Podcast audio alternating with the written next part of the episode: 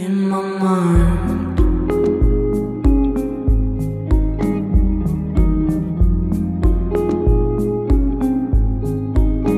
In my mind. 我父亲秃顶，呃，我似乎有这个趋势。如果我是我父亲的顺男儿子的话，我该什么样就是什么样。有的跨男他是想自己怀孕的，他想经历那个过程，他可能把这个当做上天赐予的一种能力。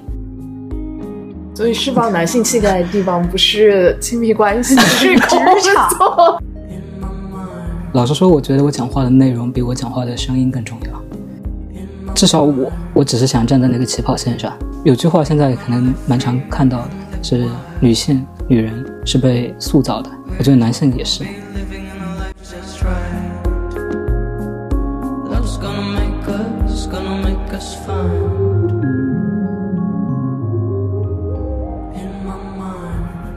好久不见，这里是东江密林，我是切博士。我是 Kiko，这一期呢是想跟大家做一个跟跨性别群体和相关医疗信息的分享。那我们的讲述视角呢是我们身边的一个跨性别男性朋友，确切的说呢是因为这位朋友最近来北京进行了性别重置手术。那我们其实也是一直在等这位朋友做完手术，身体康复之后来跟大家一起录这个节目，所以我们等了大概三个多星期的样子。那今天呢就非常开心，也很荣幸的等来了这位朋友，我们欢迎苏大。大家好，呃，哎好，大家好 好好好干的开场。要解释一下缩大的名字吗？我跟大家说一下吧。缩大的缩是缩小的缩，缩大的大是大小的大，一个非常有张力的一个名字。我感觉他不想要这个名字有什么存在感。就是最好让人不知道是大小的大 OK，我不然有人可能会觉得那是某种就是尊称大大什么的那。我我是通过 Kiko 认识苏大的啊，因为我知道 Kiko 你跟苏大认识很久了，对吧？对对对，我们认识很久了，但是我们也已经很久没有认识了。诶，为什么这么说呢？因为我跟苏大其实是初中同学啊，那个时候他在我们班上是年纪最小的，但是是以第一名考进来的，所以我们眼里他就是一个小天才的形象。然后同时呢，他也是一个像一个假小子，我们用这种词语去形容的一种一 一种一种存在。呃，但那个时候我们住女生宿舍，然后大家都每天一起玩，然后一起吐槽男生，然后但那个时候大家都没有觉得这有什么问题，因为那个时候我们也没有这种性别意识嘛。嗯，呃，但是后来就是初中毕业之后，苏大就转去了别的学校，呃，后来我们就失去了联络。诶，虽然我也听从共同的好友那里听说过，他之前去最后是去了英国，然后在那边确认了自己呃跨性别男性的身份，但是是直到上个月，啊、突然苏大给我发来了消息，然后开场白就是很抱歉这么多年没有联系你，然后后来就跟我介绍了他这些年一直十三年吧，对吧？啊、然后再一步一步确认自己的性别认同，然后从我们所谓的假小子的身份变成一个跨性别男性的这样一个经历吧。嗯嗯，我之前对跨性别的了解几乎仅限于呃新闻或者社交网络一些零散的知识积累，所以呃苏大其实是我认识的第一位跨性别朋友。那在了解完苏大此次进京手术的前因后果，包括他这次手术的具体内容和一些相关的医疗信息之后，我觉得不管是对于一些像我们对跨儿了解不是很多，但我们对这个世界和人保持一种开放性的学习和探索的人，以及相似的听众朋友们，还有本身已经处于这个群体里的朋友们来说，我觉得都有一定的分享价值。呃，但为了尽可能的降低听众朋友们关于一些概念的理解门槛，那在聊天之前呢，还是先跟大家科普几个小小的概念啊。首先呢，我们今天要聊的跨性别者，也就是 trans 或者 transgender，它是属于性别认同的一个概念。嗯，所谓的性别认同呢，就是一个人在心理上认为自己是什么性别。那么，跨性别者就是在性别认同方面，他的心理性别不同于被指派的生理性别的这样一个人群。那这里的指派性别很好理解，它指的就是你出生时，比如被医生、警察，还有你的父母，根据你的生殖器特征或者那个生理构造而指定的性别，通常它也是体现在你的出生证明、身份证或者是户口本上的性别。呃，那跨性别者基本上包含三个基本的类型。那首先是跨性别男性，就是 transgender man，啊、指性生理性别为女，但是认同自己为男性的跨性别者，又称女跨男。诶，然后是跨性别女性 transgender woman，指生理性别为男，但是认同自己为女性的跨性别者，又称男跨女。然后也有一种类型叫性别酷儿 （gender queer），只认同自己既不完全属于男性，也不完全属于女性的人，是一种非二元性别身份的跨性别者。嗯，这里我还想补充一个概念，叫异装者，因为经常会有人把它和跨性别搞混。嗯、异装者呢，它不是性别认同的一个概念，而是性别表达的一个概念。所谓的性别表达，就是指一个人通过这个衣着打扮、呃言行举止等一些外在的方式来表达自己的性别。那么异装者就是指喜欢用很典型的异性的装扮来。来打扮自己的这样一个人群，但是它不同于跨性别者，异装者是认同自己的指派性别的，就他并不一定是希望总是要以异性的身份来生活。这也让我想起了，就上次苏大来的时候，其实我们也共同提到了一个电影《沉默的羔羊》。我之前在跟当科长做了一期那个关于酷儿的视频论文的节目，我们里面其实有提到这个电影。熟悉这个电影的听众朋友们都知道，片子里面的那个连环杀人凶手 Buffalo Bill，对吧？他就是一个异装者，因为他喜欢穿女女人的衣服。呃，这个片子是影史第一部，也是唯一一部获得了奥斯卡最佳影片的恐怖片。但是很多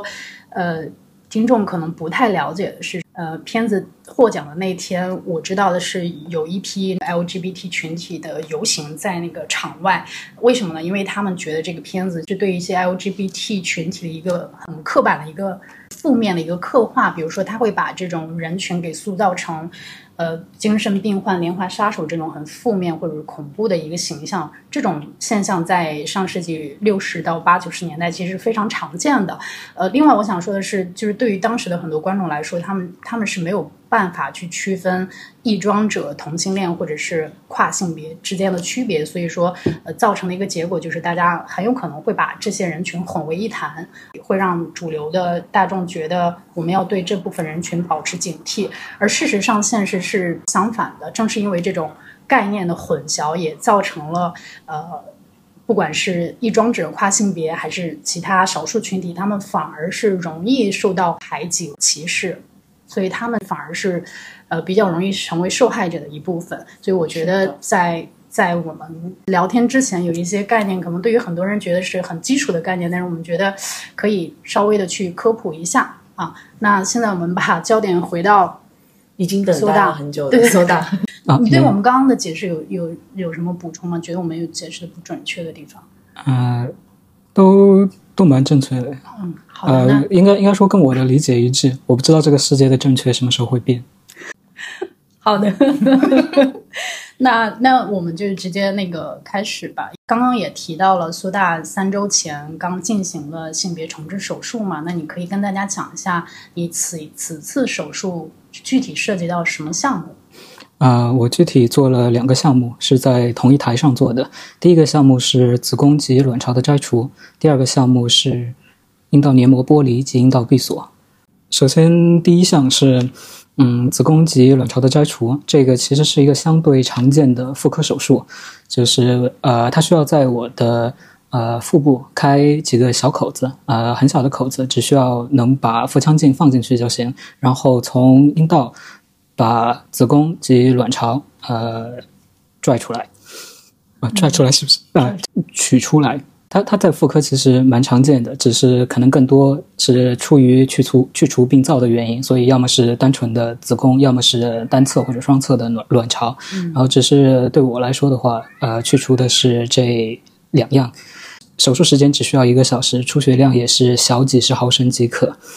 嗯，第二项是。呃，阴道黏膜的剥离以及阴道闭锁，这个手术，首先我不知道大家对阴道的结构理解是什么样的。我的理解是，它像一个厚靴子，呃，靴子本身是阴道的肌肉，靴子里边自带了一层袜子，那层袜子就是黏膜。呃，我的这个手术是把那层袜子给取掉，然后把靴子从里到外给缝起来，然后这个就是黏膜剥离和阴道闭锁。嗯，它相对来说是一个不那么常规的手术，不那么常见的手术，因为本身女性生殖器、生殖系统的呃癌变，其实其中只有两，大概只有百分之二是。是跟阴道相关的，而且即使是这方面的疾病，更多的也会优先选择其他的治疗方式，比如放化疗。所以在妇科其实也不是很常见的手术。第一部分我的手术是由妇科医生进行的，第二部分我的手术是由成形科医生进行的，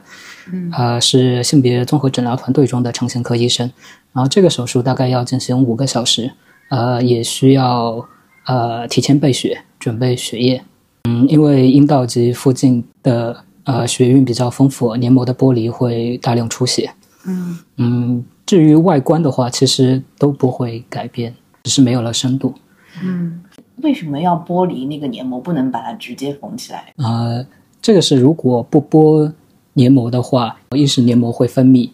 呃分泌液，就是哪怕没有了子宫及卵巢，呃，但是黏膜它本身还是会。会分泌液体，然后如果你这个时候把它直接缝起来的话，那反而它没有地方去。呃，另一方面就是我没有了子宫及卵巢，呃，我体内的雌激素水平是肯定会下降的。在雌激素水平相对较低的情况下，呃，阴道内的黏膜是更容易受损以及感染的。这是你第几次依靠这种外科的干涉来进行手术？嗯，应该只只算第二次。我之前有做过呃胸部男性化手术，呃，它是呃它是去除原生胸部的乳腺以及多余的脂肪，然后以及构造一个相对男性化的胸部。呃，我之前的罩杯大概是 A cup，就 A 杯，胖的时候可能将近 B 杯的样子。呃，所以我的皮肤相对来说没有那么松弛，呃，我也没有太多需要去除的皮肤，所以我的切口很小。是在双侧的乳晕下方以及腋下各有一个小切口，但是对于可能比如年纪更长，呃，以及原生的罩杯更大的，他们可能需要有更大的切口。而且我的话是几乎没有动我的呃乳晕及上面的东西。OK OK OK，来简中缩写。RT，对对对，没有没有关系，应该应该 OK 的。呃，所以我的触感是完全保留的。但是有的人，他们可能因为呃多于皮肤的原因，他们需要把呃乳晕游离的移植在新的位置上。嗯，呃，所以胸部男性化手术对于不同的人来讲，他们呃所经历的过程，呃所经历的方式以及。嗯，之后的预期恐怕是不同的。嗯，为了让你的生理性别达到你的心理性别，你分别都对自己进行了哪一些医疗的措施？最早是性激素，对吧？呃呃，我这种情况的话，使用的是雄性激素及睾酮。我从呃十八岁确诊之后，那个时候我刚好在英国，所以是在那个时候开始使用睾酮的。我选择的方式是注射。呃，其实还有凝胶和口服的方式，但是口服的话是需要肝脏代谢，呃，会增加一定的负担，我觉得没有必要。其实就是外源性的补充睾酮，这种叫做激素替换替代疗法，对，这种叫做激素替代疗法。对于跨男来讲，是一般使用的是睾酮；对于跨女女来讲，一般使用的是雌二醇。关于会带来的改变，我个人最。期待的改变也是我相对来说比较满意的，是呃声音的改变以及肌肉体积的改变。应该说，睾酮会让我的身体再次经历啊一次呃男生青春期的发育，比如声音变低，能够长更多的肌肉。呃，以及体毛的增加，比如呃，阴毛会从呃倒三角形的形状变成一个钻石形的形状。蛮重要的一点是，我的我的最敏感的区域会再次发育一点，因为我记得很清楚，刚开始用没一两个月，我就需要调整我自行车呃座椅的角度。嗯，呃，但是其实嗯，不是所有的改变都会呃都会是自己期望的。比如我父亲能长满脸的络腮胡，但是我至今没有这个能力。但是我父亲会，我父亲秃顶，呃，我似乎有这个趋势。嗯，但总的来说，嗯，像我之前讲的，如果我是我父亲的顺男儿子的话，我该什么样就是什么样。等于说，呃，到现在你一直在接受激素替代疗法，嗯，对，呃，在我本身它是一个需要持续的一个，呃是在我本身还有卵巢的时候，呃，卵巢会分泌雌激素，我的子宫内每个月子宫内膜脱落会让我来月经，用呃外源性的睾酮的话，它其实是一种蛮强势的激素，它可以压制住我体内的呃雌激素。女跨男的这些手术的项目是可以根据每个跨儿他自己的需求来决定他的这个手术的顺序，或者他只选择做哪一部分。是，就像有的人会介意自己没有明显的喉结，我不太有所谓，嗯呃，我不是很介意，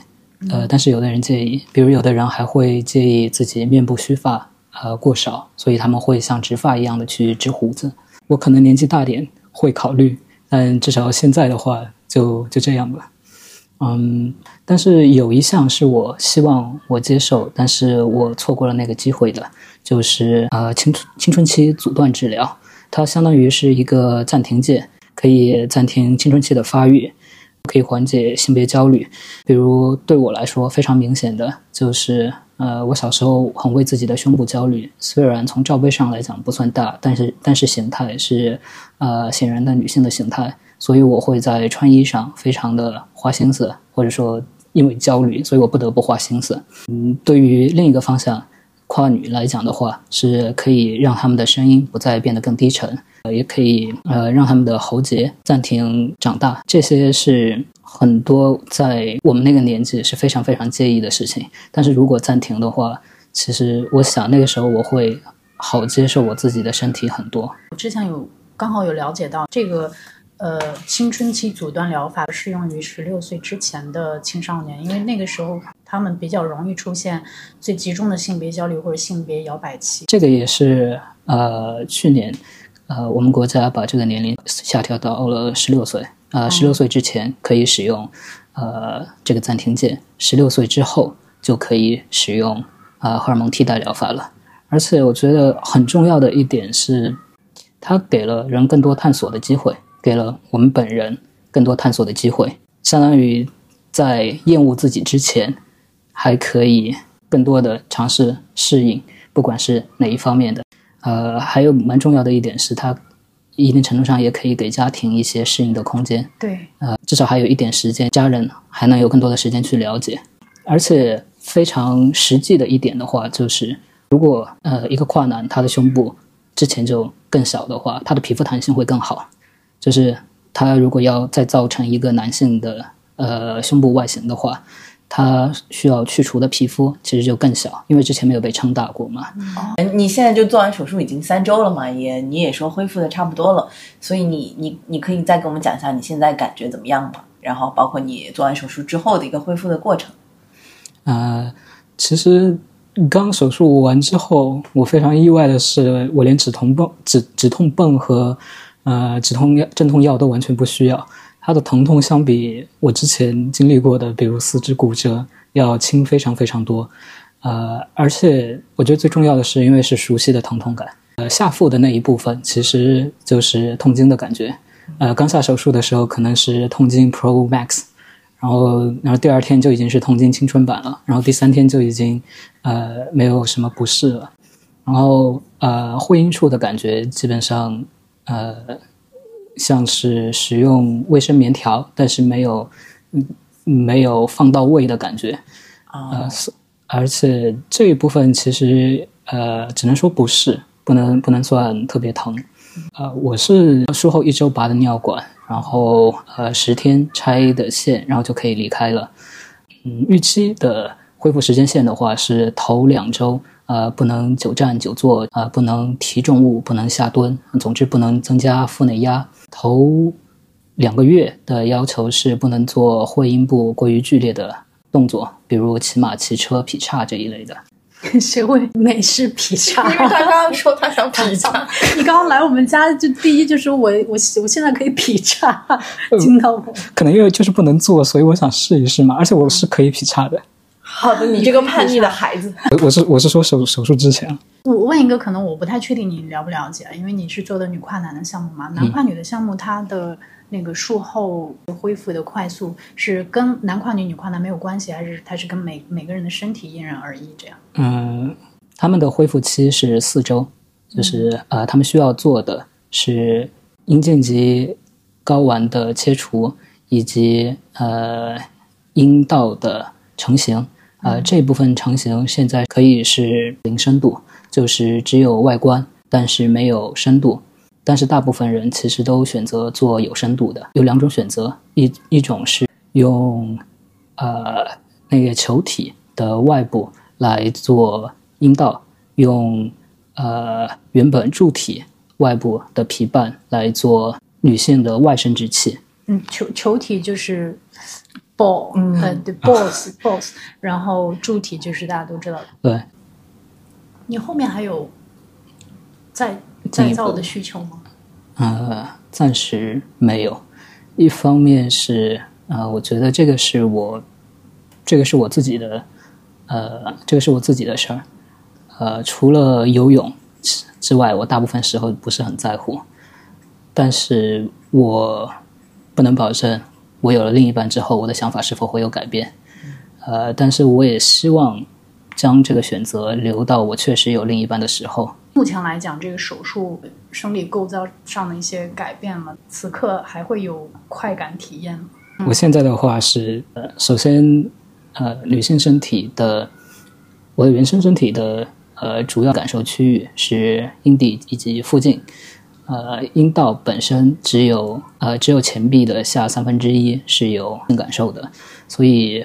我选择此种做法的话，会丧失那一部分的感受区域，但那本来就是次感受区域，很很多人其实那部分是没有没有感受的，而且我本身其实单纯的不出于心理方面啊，单纯的觉得纳入是不舒服。我自己跟自己玩的话，也只会也只会刺激最敏感的那一部分阴蒂部分。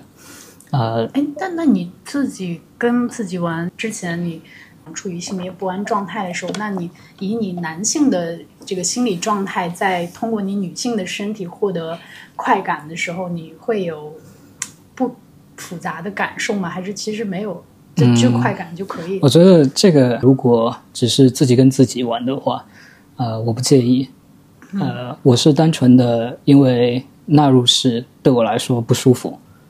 但是，嗯，这个问题我跟一些其他跨男交流的时候，有一部分人跟我完全一样，就是只只刺激那一部分，然后纳入式的单纯因为不舒服所以不采用，但是有一部分人是出于心理原因拒绝纳入式，呃，有一部分人是，嗯，两者都会因为心理原因拒绝。呃，还有一部分人是，就是嗯，自己 OK，但是和他人不 OK。嗯，我觉得这个一定程度上有些像嗯生育这个话题，关于自己怀孕，有的跨男他是想自己怀孕的，他想经历那个过程，他可能不把这个当做是一种母职，他可能把这个当做上天赐予的一种能力，然后是他想经历的一个过程，所以他想怀孕。呃，但是对有成型需求的人来讲。呃，手术方式的选择对之后的体验就会有较大的影响。呃，一种方式是，嗯，阴蒂释放。呃，阴蒂释放的话是原地使用那块海绵体，呃，将它裸露出来，呃，制成一个形状相似但尺寸较小的柱体。但这种方式，呃，能做到的长度一般是。呃，两到五公分，最多六公分，呃，但是由于尺寸的原因，不一定能够满足所有人的需求。另一种方式是皮瓣法，使用呃髂腹股沟、侧腰、大腿外侧或者前臂的皮瓣来制成一个柱状体。呃，这个尺寸通常可以做到嗯普通尺寸水平，满足这一方面的呃需求。但是呃，通常的做法是将阴蒂。埋在这个柱状体的根部，所以呃自身的体验上会受一定的影响。一般也会选择植入支撑体，啊，当然这个得是三期，至少三期的手术了。这个支撑体一种是可在外力下弯折的，另一种是有一个开关可以选择可以改变状态的，但是后者我从国内医生了解到的是故障率较高，所以更推荐使用前种方式。啊，然后更早期还有一种做法是使用自身的一块骨头，但是这种会使它保持在一个状态，这是我不能接受的。那穿衣也不方便吧？我不敢想象。这个这个技术已经被淘汰了，对吧？啊，对。嗯，之前是因为技术的问题，还是说有有这样的需求？让它一直硬着吗？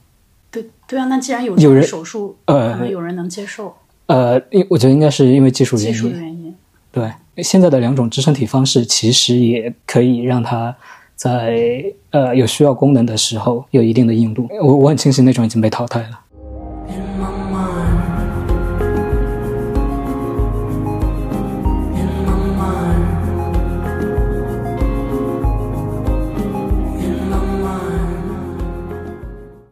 关于挑选医院和具体的就是呃资质啊方面的一些呃实用的信息啊，你可以结合自己这一次从选择医院到最终进行手术这中间大概的一个流程是什么样子啊？我选择医院其实蛮简单的啊，首先妇科要有足够的经验，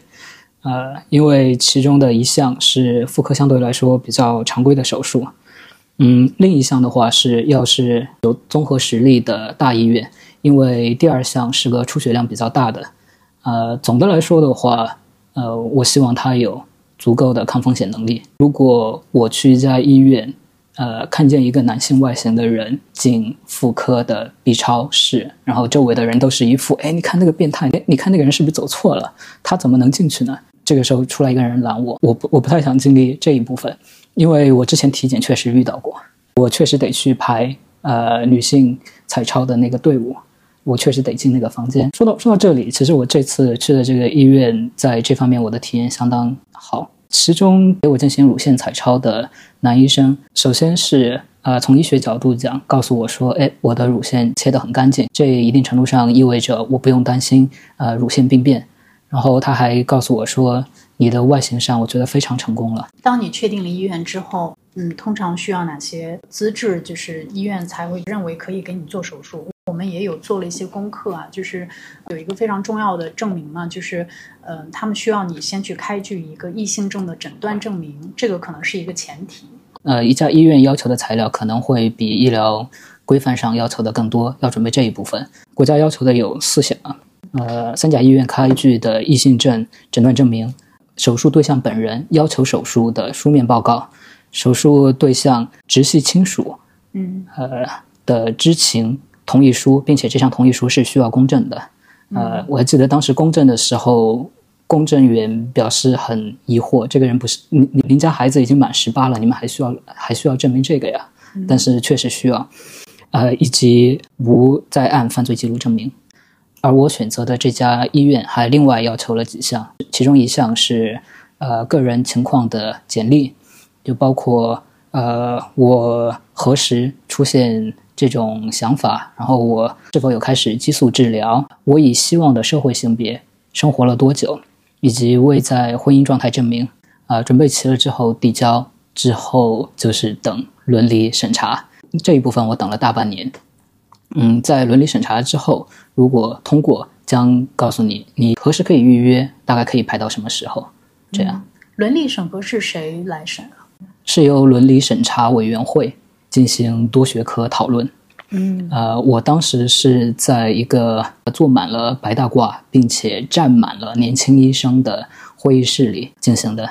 呃，并且需要带家长，呃，我当时是因为仅提前了三天接到这个通知，呃，我表示我不想打扰我父母的生活，于是呃，院方同意了让我父母拍视频代替，所以呃，我父母得手持身份证。然后录视频，并且在伦理审查会议上我得举着那个视频播出来。一名站着的年轻医生拿了一个手机举到中间，给我录下我播视频的样子啊，并且之后我得把这个视频再发邮件发到医疗团队那边。嗯，我插播一点点关于异性症和跨性别的一个概念的区别啊，其实他们不是完全等同的。呃，可以说。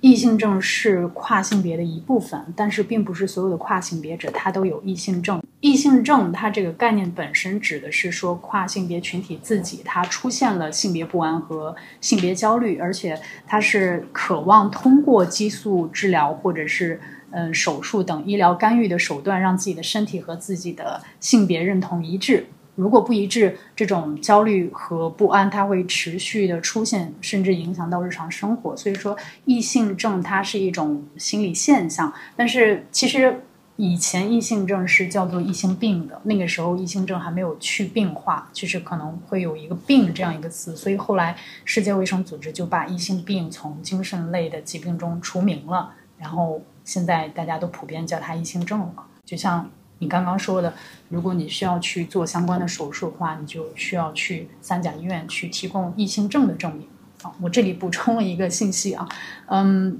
其实我小时候搜索，呃，想知道自己是怎么回事的时候，搜到的是异性癖，癖好的癖。是。其实最开始英文里用的词也是 gender identity disorder，性别认同障碍。现在相对主流的说法是 gender dysphoria，这个 dysphoria 是。不适应、不安的意思。比如一个人，他可以对高度、对于空旷的地方、对于狭小的地方有 dysphoria，所以他更多的，呃，把它从一种 disorder、一种障碍，变成了一种嗯不适、焦虑。你在国内做这些手术，它是在医保范围内的吗？不是，啊，不是。在英国的话，哪怕我是留学生，但是如果我有交医保的话，其实我还是呃可以接受 NHS 在这方面的。呃，治疗，呃，但是我并没有选择在英国进行呃胸部啊塑形的手术，是因为嗯需要等，我不想等了。当时的等待时间大概是一年多，呃，所以我选择在美国自费进行手术。提到英国，可能稍微关注这个领域，哪怕关注到嗯哈利波特作者 J.K. 罗琳，他这几年所谓的因为一些反跨的言论陷入风波。我觉得可能有一些听众朋友们也多少了解到，它这个呃风波也是针对于去年年底苏格兰他们通过了一个性别认同法案，这个法案当时是引发了一些争议的，它是基于零四年英国的一个性别认同法案做了一些改革，那这其中的一个很重要的变化就是。允许跨性别者以自我宣称的方式去申请更改法律性别，就是不再需要你出具这种性别不安的呃医疗诊断证明了。因为在此之前其实是需要的，那个手续相对还是比较严格的。然后另外一个变化就是申请人的年龄也从十八岁降到了十六岁，包括还给予了申请人三个月的反悔期。总之就是这个。更改法律性别的程序变得比以前门门槛更低了，但争议也是围绕着这一点嘛。有一些群体他会觉得，呃，这个门槛降低看似是对跨性别群体利好的一个事情，但是它是否还存在着去损害其他群体权益空间的这样一个问题？所以这个背后的问题很复杂。我们我们今天不是在这里。去去聊这些立场，但是我为什么要提这个法案？因为它涉及的一个问题就是，我们刚刚一直在聊的是你自己的心理认同和你的生理之间的一个冲突，但是其实跨儿还还需要面临的一个非常现实的程序的问题，就是你在法律身份上怎么去更改自己的性别？那每个国家对此的规定是不同的。呃，在国内我们都知道，你如果想要去更改你的法律性别，就是说你想要在你的身份证、户口本儿或者是一些呃。其他方面去更改你的性别标注的话，你是要走一些程序的。嗯，这也是跟你这一次为什么选择做这个手术有关。那在你讲述这次选择做手术的原原因之前，能不能你跟一些不太了解这部分的听众来讲述一下关于申请性别承认方面的一些背景的知识？那我可以聊聊英国的，因为他们算是在这方面比较中不溜的一个。国家，啊、不是特别先锋。是首先是大概在九八年，欧盟的大部分国家都可以更改法律性别了。这个时候，英国还是只认染色体性别，呃，并且法律上是不可以更改的。然后这个时候就开始有活动家提出，呃，希望能够更改法律文书上的性别。呃，这些涉及的是出生证明、结结婚证、死亡证明。呃，有一个小背景啊，是其实，在英国，你的驾照，然后银行的上面那个性别是你自己可以申请去改的，就不一不一定要跟跟跟法律文书不挂钩的，都可以自己去改。所以他们当时是打的一个隐私权的官司，因为说我的出生证明上的这个不能改，然后、结婚证上的不能改，那么呃，比如我就不能以什么身份跟我的伴侣结婚这样，然后或者呃，在某一些场合我就不得不透露自己之前的性别。是在零二年的时候，有一名跨女首先呃打赢了这个官司，是呃以侵犯隐私的权利。在两年之后的二零零四年，呃，英国正式通过了一个法案，这个法律性别是可以更改的，呃需要的是精神科医生开具的诊断证明。嗯，拿着拿着这个诊断证明，你将可以向一个委员会申请，呃，性别更改的这个证明。呃，你用这个性别更改的证明，你就可以去改你的出生证明。呃，之后你将可以用这个性别结婚，你也可以这个性别死去。苏格兰这一步它是相对比较激进的，激进一点的。对，德国今年有一个类似的法案被否了，嗯，就是这样一个可以自我申报的法案。那苏格兰这个法案也没有通过吧？嗯，他通过了，但是有些人在反对，他没有施行。除了英国，我们了解到，像德国、法国、比利时、意大利等等这些国家，他们针对跨性别者申请法律身份的更改，不再需要这个跨性别者进行到性别重置手术这一步了。嗯，但我们回到国内，目前国内接收性别认同的法律承认，还是需要进行到性别重置手术的，对吧？因为你已经做完手术了嘛，那是不是就可以去申请更改法律性别了？嗯，其实只需要两件东西，呃，一个是手术后的诊断证明，表示你已经进行了这个手术，啊、另一个东西是公证书，就是去公证你的这个手术诊断证明以及它的复印件，只需要这两个东西，然后就可以去进行法律性别的更改。刚刚说就是要提供手术证明嘛，那这个手术是哪一步的手术就可以了？呃，对于女跨男来讲的话，就是我经历的这两项，呃，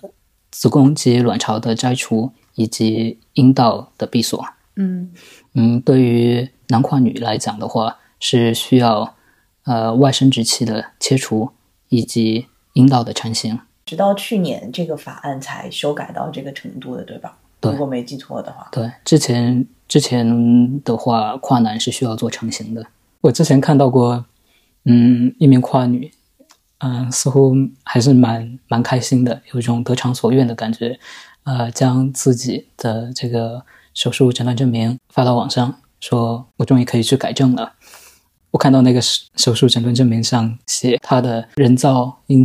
有多深的时候，我只觉得一种被羞辱感。但是想象一下，这种被羞辱感，居然对于一个群体来说是莫大的恩赐一样。在一个嗯需要出示的文件上，需要显示自己的呃阴道有多深，这个对我来说似乎是羞辱性的，但是对于有一群人来说，这已经是天大的恩赐了。现在的话是没有，不需要写。像我这种，他压根没有办法写我的人造阴茎有多长。手术可能也涉及到一些不可逆的部分，这这都是一个非常重要的一个人生决定。所以你在什么样的情况下选择做出这个决定的？要说一个具体的瞬间的话，我想已经很难讲了。从我无意识的时候起，我下意识模仿的就是我身边的男性亲属；从我有意识起，我就一直在介意这个事情，我就一直在为此焦虑。我的肩不够宽，怎么怎么怎么穿衣服？我的胯宽了，怎么穿裤子？一直到之后，我能我需要以什么样的方式示人？大学时曾经收到过还不错的实习 offer，但我不敢去。我焦虑了两个星期，最后不得不去找医生，就是因为我不知道该穿什么衣服去面试，面试，因为有的行业它就是比较看衣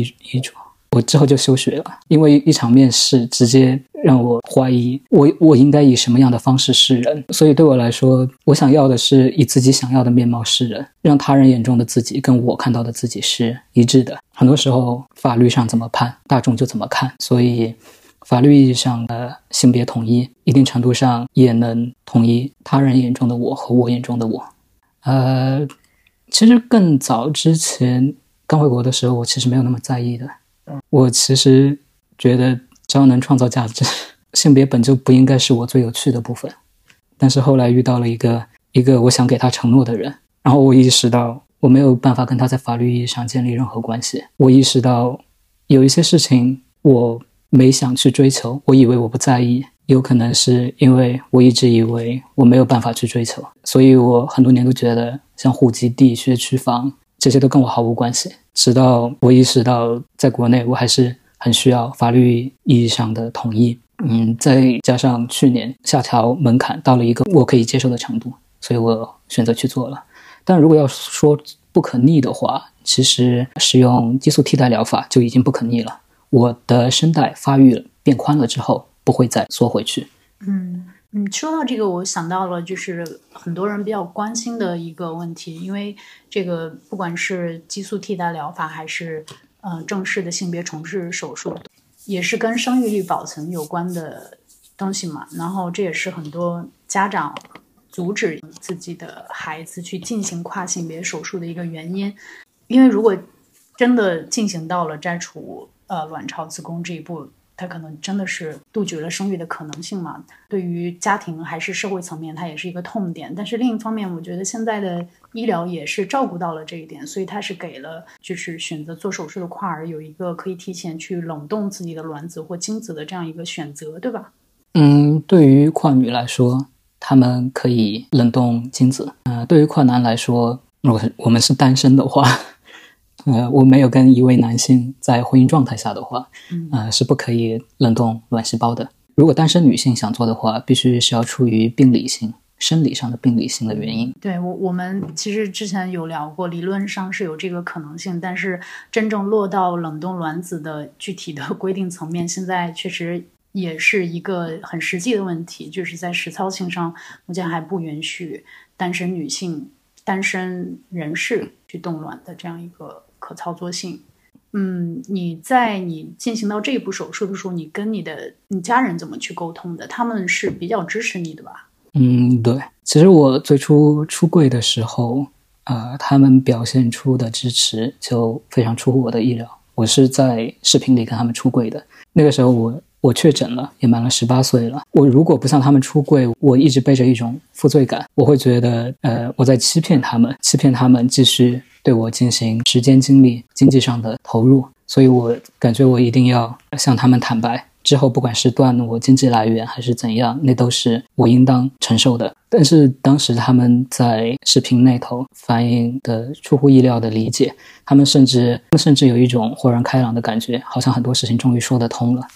我还在之后的假期回国了一趟，想当面确认他们的反应，然后发现他们确实是打心底里接受的，并且那个时候，其实我想在国内继续开我当时正在用的抗抑郁药物的时候，同时也也是想开一个呃异性证证明。那个时候是让我母亲一起陪同进去的，那位医生应该在这方面的受训，嗯，不是那么充足。于是他听了我的叙述之后，说了一句：“你这个情况。”呃，就像同性恋一样，是性变态的一种。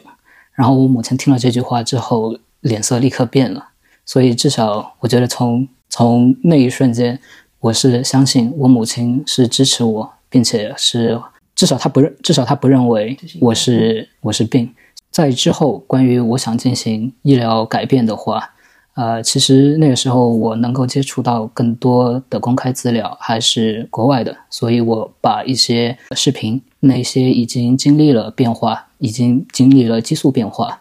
的人的经历，然后给他看，然后给他看这些是我可能会经历的，然后我可以期待的带来的改变，比如声音，比如身形，以及他比较担心的听说的，呃，对于寿命的影响。然后在这一点的话，我是跟他讲说。其实激素替代疗法不只是用在跨儿上，很多年纪大了的男性、女性，他们自身的性激素分泌不足了，水平较低，到了一种影响他们生活的水平，他们也会使用激素替代疗法。呃，所以我告诉他，这个其实是，嗯，蛮常见的。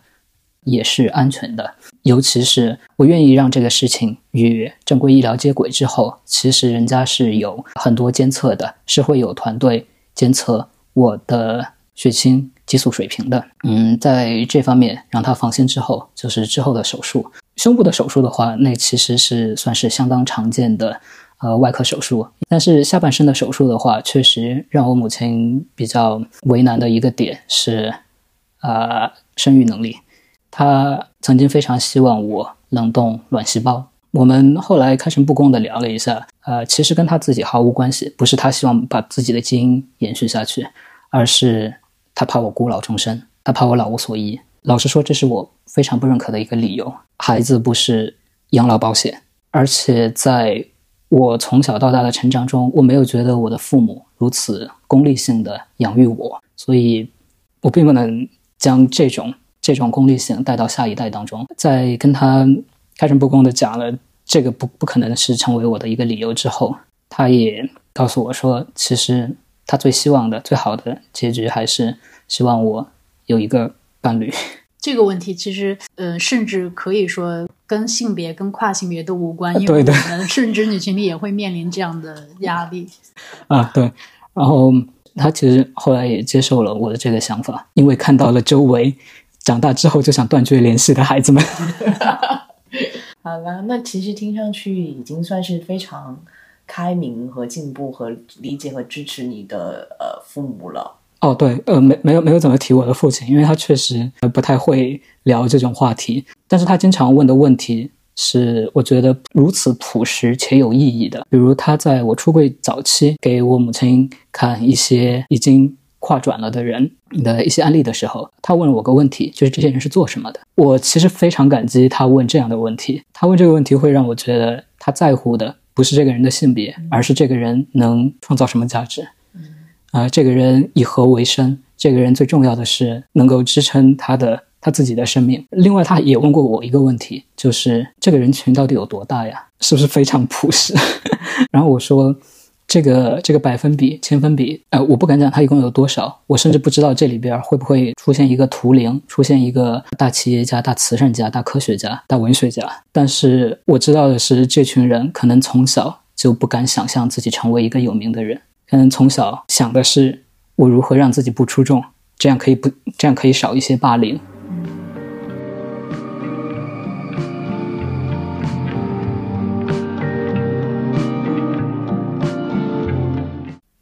说到这个，嗯，LGBTQ 都有自己的交流群嘛？一般都是通过什么渠道去去找到彼此呀？我是先看到一个公众号 FTX 斜杠 FTM 的这么一个主题，女跨男的一个社群的公众号。呃，对，呃，只是它也包括了呃 non-binary 非非二元化，呃，非二元性别，但是出生性别为女的这么一群人。我是先看到那个公众号，然后发现他有群，所以加进去了。呃，另外就是在伦理审核的时候，我们其实是一批人，跨男跨女们，一批人被安排到了同一天。我那个时候是进去了七分钟，我等了大半年。嗯，呃，然后在那个时候在走廊上，我跟一些人交换了联系方式，但除此之外的话，那就是啊，通过微信公众号。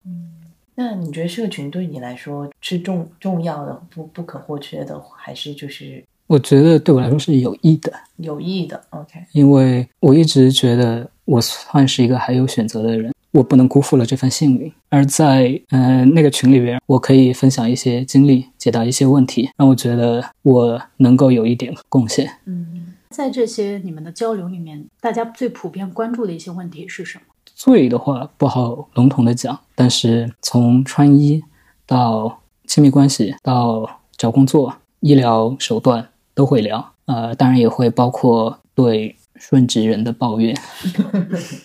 在你平时呃相处的这些跨儿群体中，嗯，有没有涉及到一些他们做了嗯 trans 就是不可逆手术，不可逆手术或者是激素治疗，但是他们后悔的。其实我们一直在关注的一个话题，也是嗯，我们刚刚讲到围绕着跨性别群体的一些争议所引起的，就是可能有一部分人他会担忧，会不会有一群他们自己还没有特别的想清楚，就是还处在一个性别的探索和摇摆期，尤其是呃年轻人哈。嗯，他们会不会受到现在的一些后天的社会环境或者是社交网络上的一些影响？然后在这些影响之下去做一些决定，但是可能在往后等他们成熟了，他们会后悔到自己这样一个决定。其实我我觉得这个问题它其实涵盖的是关于跨性别这个性别认同问题的形成，它到底是先天的，还是说它有可能会受到后天的影响？而这个似乎是学学术界还没有一个非常统一的一个结论。的问题，对这个这个确实是你周围接触的人里面有过他还在探索期，或者是后面他有后悔的这种情况。有不？我是我是想说有在摇摆不定的，但是后悔的我没有见过。嗯，摇摆的那位他自己其实是相对肯定的，但是他向他的家人出柜的时候，家人总说那那那一位是上大刚上大学，家人的反应都是你书读的不够多。你应该多读书，啊，多读书，你就能更自信，更自信，你就不会在意这些了。当然，有的人的理解就是他的家人是在拖延。我的理解的话是，嗯，这至少是一个文明的反应，让你读书，而不是一些更加不文明的反应或者更激进的手段。听起来他的摇摆不定不是他自己对自己，而是他对于要不要去变成一个跨性别者。的这个行为是摇摆不定。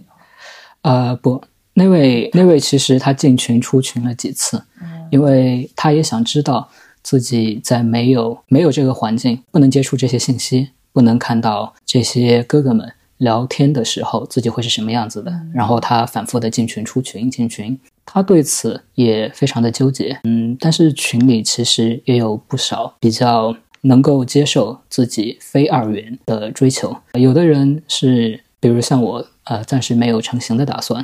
有的人是对于改法律性别也没有打算；有的人是对于激素也没有打算。他可能想要的是，呃，某一部分的改变，比如声音，呃，但他并不想要身形、体毛这一类的改变。这些我觉得其实都是完全 OK 的。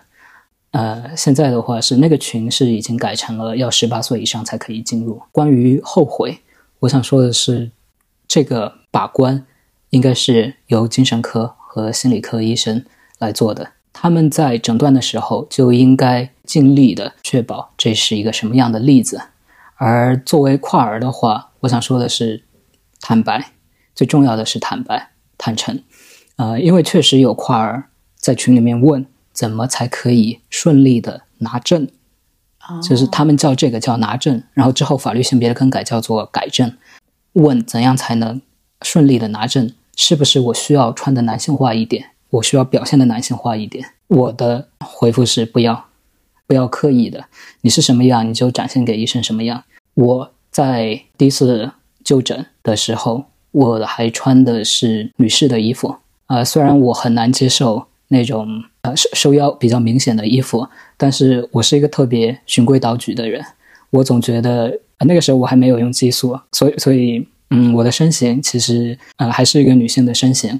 啊，我我总觉得我要穿的合体，所以我都穿的是呃女士的款式啊女士的衣服，但是款式上我会挑一个呃休闲户外品牌呃女士的衣服，我那个时候也没有允许自己用男厕所，所以。我都尽量少上厕所，我我都尽量在人少、没什么人的时候上厕所。呃，那个时候我大概看起来像是一个小男孩，但就是这样，我去见医生的时候，他问什么我答什么。他在最后，呃，告诉我说，其实你是一个蛮好判断的例子。所以说，我跟那一位想取经的朋友讲说，不要不要刻意做什么，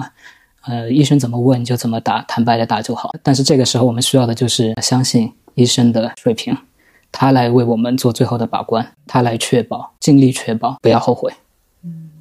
感觉就是一方面，可能在社会制度层面是需要一个科普和一个一个培训，对医生的这样一些知识的机构；对，一方面可能跨儿他们对自己就要做到诚实。对，呃，关于后悔的话，我只能从医生讲的话来了解，就是他们没有遇到过，嗯呃，反悔的，反而很多人其实会觉得这给他们带来了新生。嗯我不知道先天后天的这个结果最终会是怎样，但是我知道的是，疏通总比堵塞来的有效。嗯。那你现在做完手术之后，你的性别不安有降低一些吗？有，呃，我我想象应该有的，在我下一次需要出示呃身份证的时候，以及一些本来不需要出示身份证的场合，比如男性的更衣室、男性的厕所。虽然我的外形是很完全过关的，但是我会担没有心，拿到那个法律上的东西，你呃，对我是否会被别人当做性变态？呃，虽然我是绝对不可能再去女性厕所的，哦，对，然后包括酒店这种，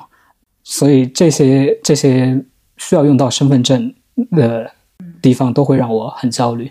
但是大学的时候让我特别焦虑的面试的问题，反而后来还好，能做事儿比较重要，能做事儿能熬夜，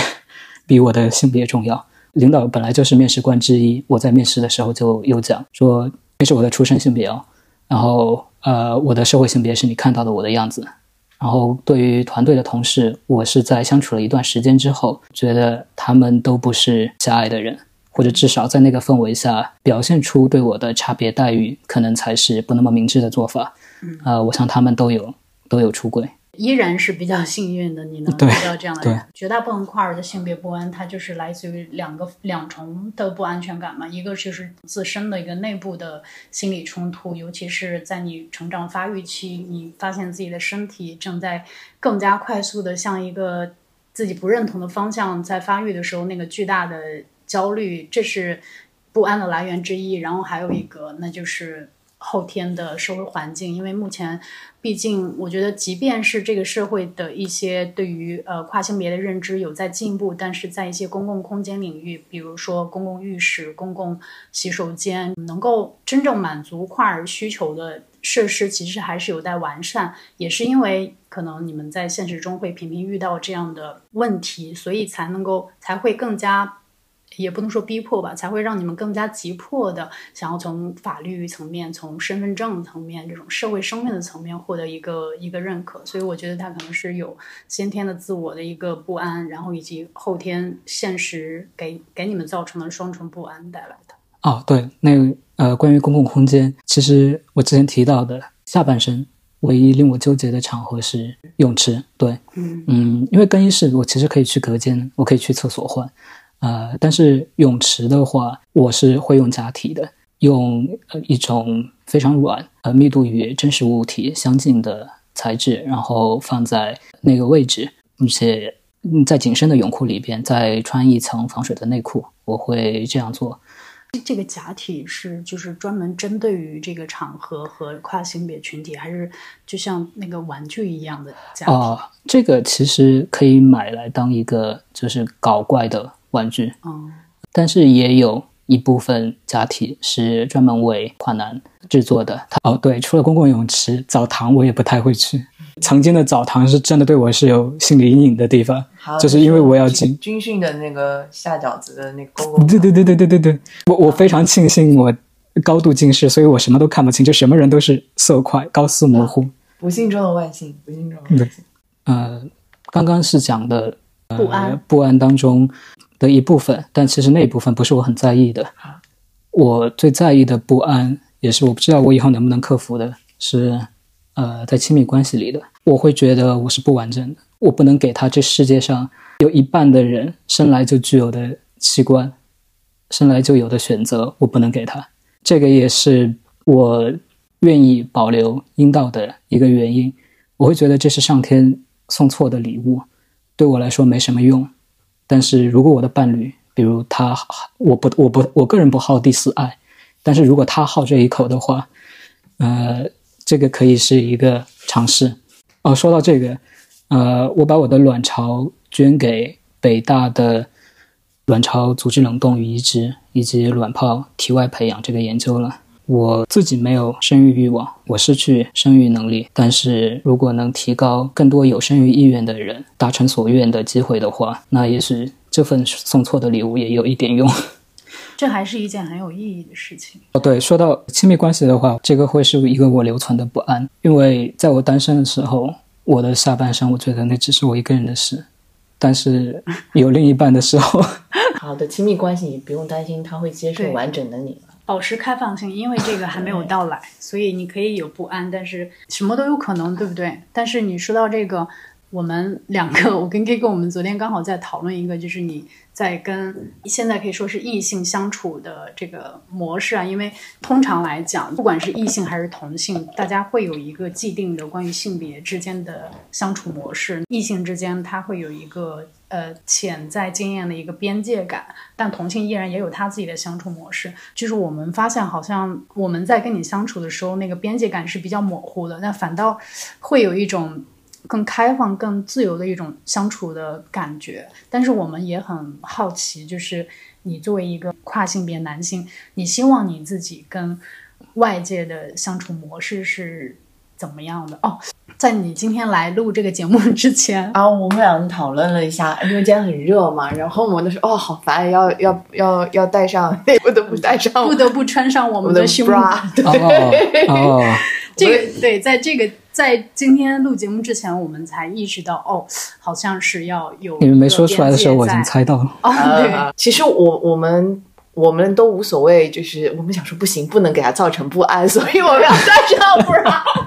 啊，对，其实想知道你是你是想被当成什么性别和别人相处？我希望别人看到我的，不是看到我的第一眼，不是在想我的性别。老实说，我觉得我讲话的内容比我讲话的声音更重要。呃，你们看到我会觉得好像在在你们面前是一个无性别的对象，其实与其说在我在你们面前的是我，不如说也是因为在我面前的是你们。你是一个我认识了很多很多年的人，初识的时候一起是的 澡，我我们初识的时候是是呃在初中，我们一起住过女生宿舍，再加上现在你也是接受现在的我的，然后包括呃切博士也是在认识之初就了解了我的这一方面，嗯，然后并且反馈是友好的，所以我不介意在你们面前以最自然的方式来呈现，因为你们知道我过去有十八年都是接受的对女生的期待。你们知道，我对那一部分是呃，不只是感同身受，而是我经历过。呃，相比顺男的话，我的一部分历史就是作为女生度过的，所以我有一些呃，可能听起来不是很直男的言行，其实呃，我并不以此为此，呃，以以此为耻。但我刚好想问相反的哦，就是说，我是很好奇，你现在有没有，比如说在遇到异性，在跟异性相处的时候，你会有一种想要去释放自己男性气概的欲望？嗯，我好像没怎么遇到过这样的人，哦，我只有过一段呃感情，而且是他先主动的。越聊越羞涩了，感觉。呃，呃，但是我刚刚讲的是，因为在我面前的是你们，我现在的共鸣腔其实是比较偏上，然后发声部位也是比较靠前的。但其实，比如我在工作场合的时候，我 我会我会加大气流，发声的部位会相对靠后一点一，共鸣腔也他现在就在共共鸣腔也会相对低一点，因为这一定程度上是这个社会对男性的期待就是男性气概表现的表现。的自信，表现的 assertive，表现的占主导，所以在工作场合，刚好这些也在工工作场合是需要的。呃，我需要让我的声音听起来可信、自信，所以我会这样发声，尤其是加大气气流量。所以释放男性气概的地方不是亲密关系，是工作，是你很有前途。哦，但其实把这些归为男性气概，也是因为我们把这些，比如自信、可靠，然后有担当什么的，给他打上了。了打上了男性标签。顺便一提，我的大学好友中有一位，我在对他出柜之后，他一副恍然大悟的样子，终于说得通的样子。他说：“我一直觉得你不太直，呃，你懂太多了。”呃，用因为我淋浴十三级，就是对于一些亚文化圈，我还蛮愿意去了解的，好像正好还了解了不少。他觉得我作为一个直男懂太多了，呃，他又说，但你但你看起来又太直男了，主要是我太不精致了。他觉得我大部分时候穿的像是一个典型的理工科死宅。然后我跟他讲，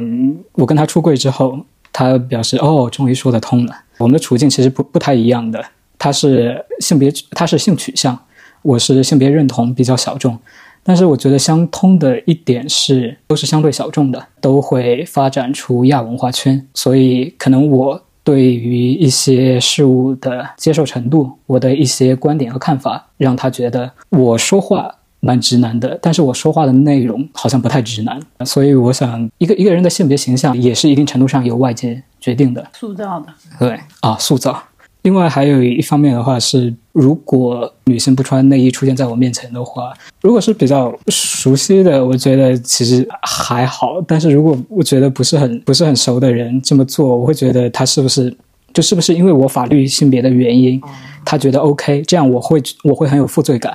我会觉得啊、因为因为不太熟的话，我很有可能没有向他出轨，我会觉得自己比较有负罪感。但是穿什么那个是人家的自由。所以负罪感其实是在我这里，我感到不适，是因为我怕他在他不知情的情况下，我占了他这个便宜。但是，呃，他穿什么那是他的自由。嗯，我觉得总结下来，其实就是一个非二元的流动的所谓的 queer 的状态吧，就是或者是不希望，反而是不希望被性别定义的这样一种状态。嗯而且比较有意思的就是你们身上给我们的一个观察点，呃，你在熟人之外，比如说在一些公共场合，你会去为了迎合这个社会的塑造，有意的去更加去展现自己阳刚的这样一面嘛？我觉得，呃，它也不能说是一个不好的事情，因为本身你的这个速成既有你。嗯，先天的一个性别认同的成分，但当你从身身体和心理上已经到达了你最想要到达的一个一个性别定义的时候，你也会在社会化上去适应这个社会给予你的一些一些期待。嗯，对，对就像群里也有跨男在为彩礼发愁。这宇宙的尽头是彩礼，哦，不把跨儿群体特别对待是。它也可以同样去适应我们的世俗，但这个世俗里面同样也有精华和糟粕。然后你们在适应的同时，也有的时候也会适应到，也不一定说适应吧，就有部分人可能也会去去落到，呃，男性气概也好，还有你刚刚说的什么对，婚俗的这些东西啊，我们不能说好坏，但是它整体呈现的就是一种非非常杂糅和混合的一个特质。我们想做的，至少我想做的，嗯是站在那个起跑线上。嗯之后的人要跨的坎，我都愿意去跨；要承担的，我愿意去承担。这是这也是为什么我之前以为我不追求的那些东西，比如户口，呃，比如学区房，至少我我只是想站在那个起跑线上。有句话现在可能蛮常看到的，是女性、女人是被塑造的，我觉得男性也是。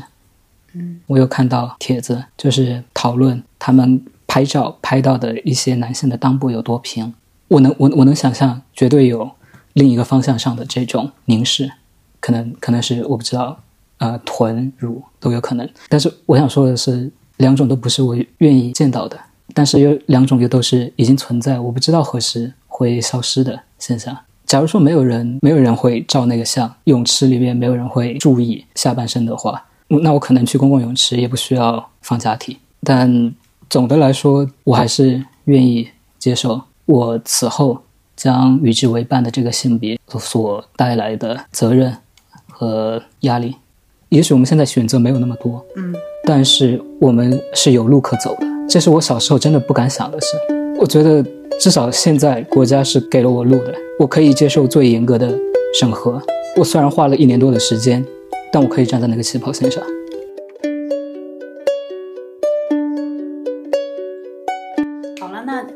跟苏大聊了很多。其实我们之前私下交流的时候，你分享了更多你自己的一些成长经验，还有你的性别探索的过程等等。但今天我们选择偏医疗科普一些的实用性的信息，我们也没有过多的关于一些立场和观点的一些讨论。嗯，而且可能在一些学术意义上没有那么的严谨啊，但是我觉得多多少少对于一些人来讲，还是有观察这个世界或者是去了解实用信息信息的一些意义的。所以今天也再次感谢苏大不远万里来我们家里面录制这个节目，一会儿就要跟你去吃饭了。我们是为了为了庆祝苏大站在起跑线上，好好吃一顿。饿了，走。好，拜拜拜拜 拜拜。